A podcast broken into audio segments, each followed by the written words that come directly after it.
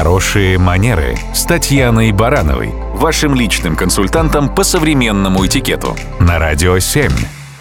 Здравствуйте. Помните секретаря Верочку из служебного романа? Такая общительная, инициативная.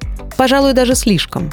Ни во времена выхода на экраны фильма, ни сейчас подобное поведение на рабочем месте не считается образцом профессионализма и деловой этики.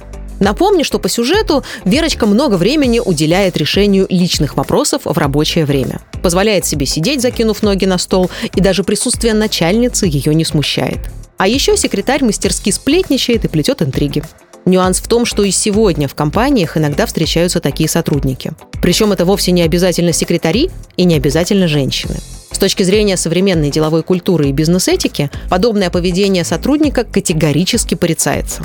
И если специалист занят в сфере сервиса, то от него ожидают еще большей лояльности, корректности, доброжелательности и стремления быть полезным.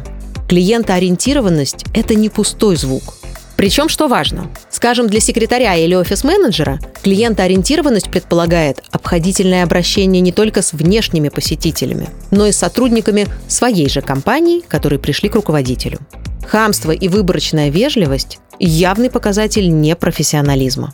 И все это не просто слова или теория. Судя по тому, сколько мне приходит запросов на корпоративное обучение по теме «Психологически комфортная среда в коллективе и бизнес-этика», эти вопросы сейчас очень актуальны для работодателей. Не будьте как Верочка, будьте профессиональны, корректны и по возможности позитивно настроены.